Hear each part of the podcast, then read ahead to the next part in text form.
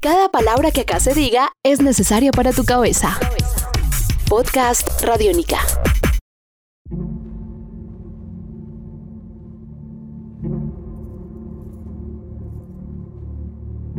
This is Major. I'm on site. Bueno, ahora que usted trajo un ejemplo, eh, un ejemplo bien interesante de cómo traducir una cinta completamente japonesa o un concepto japonés de con la técnica de Hollywood, pero no completamente Hollywood, fue la última entrega de Godzilla. Sí. Que fue una película que es más japonesa que norteamericana, pero hecha con una técnica completamente norteamericana. Y podríamos estar presente ante esto. Lo que a mí me preocupa seriamente es, no sé hasta qué punto yo me siento cómodo con una reinterpretación, ni siquiera con una reinterpretación, sino con una adaptación fiel que se agradece en muchos momentos, pero no sé hasta qué punto sea beneficioso para la película. El trailer está lleno de viñetas Sí. completamente calcadas de lo que fue la adaptación del manga a la animación y de lo que ahora es de esa adaptación de esa animación al cine. Es completamente calcada. Sí. Las escenas son idénticas. Sí, o sea, hay respeto Eso, por eso. pero ahora Es- bien, eso, es bueno, eh, pero ahora bien, eso es bueno o puede ser malo. yo creo que puede ser bueno en la medida en que se respete eso, digamos estéticamente la, propuesta película, original. la propuesta original va y, el- y argumentalmente va a tener obviamente ciertas cosas, pero yo pienso que tiene que haber ese riesgo de que haya algo que cambie para que no vayamos a ver algo exactamente Una igual a la película de los 90.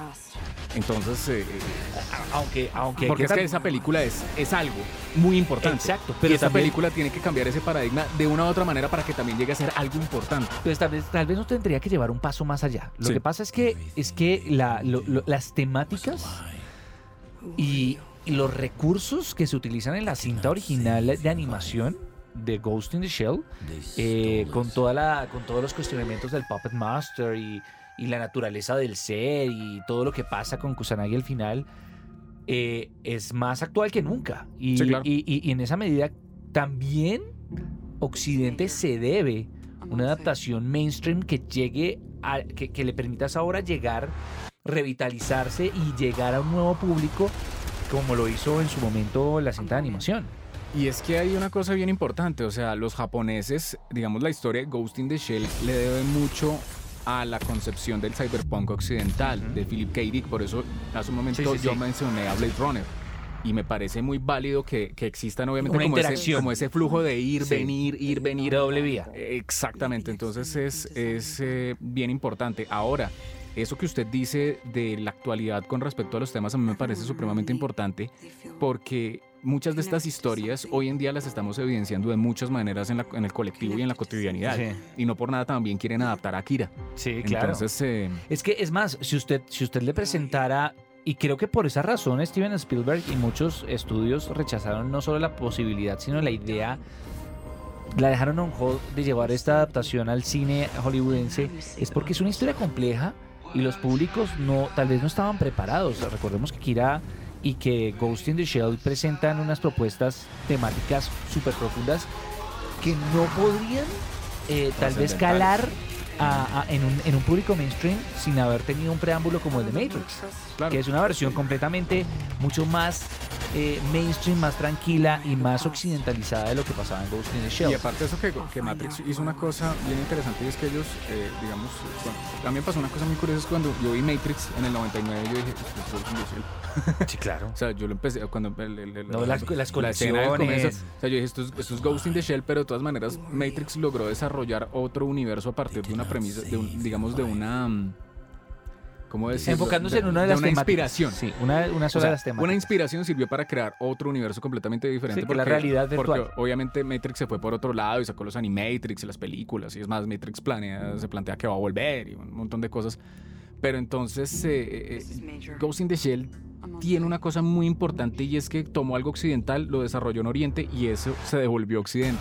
Y ahora se va a devolver a se Oriente. enriquece. Entonces se se- enriquece. Se, se mueve mucho. Yo, sí, para finalizar, no puedo con la cara de dolor de estómago de, de, ¿De Scarlett? de Scarlett todo el tiempo. No cuadra con, con la mayor Kusanagi, no cuadra con, con la identidad de un androide que tiene que es todo lo contrario, que, que está constantemente luchando por sentir. Recordemos que las imágenes más increíbles o, o más desgarradoras dentro del universo de Ghost in the Shell es cuando ella no puede manifestar Sí. en su rostro Sí, sí, señor. todo lo que pasa en, el, en, en su capacidad de procesamiento en su cerebro. Creo que, creo, que, creo que ahí puede haber un error. Creo que de todas formas es el elemento hollywoodense mainstream que necesitan muchos directores para poder darle otra cabida. Eh, solo digo que amanecerá y veremos. Por mi lado no, no, no, no, no sé.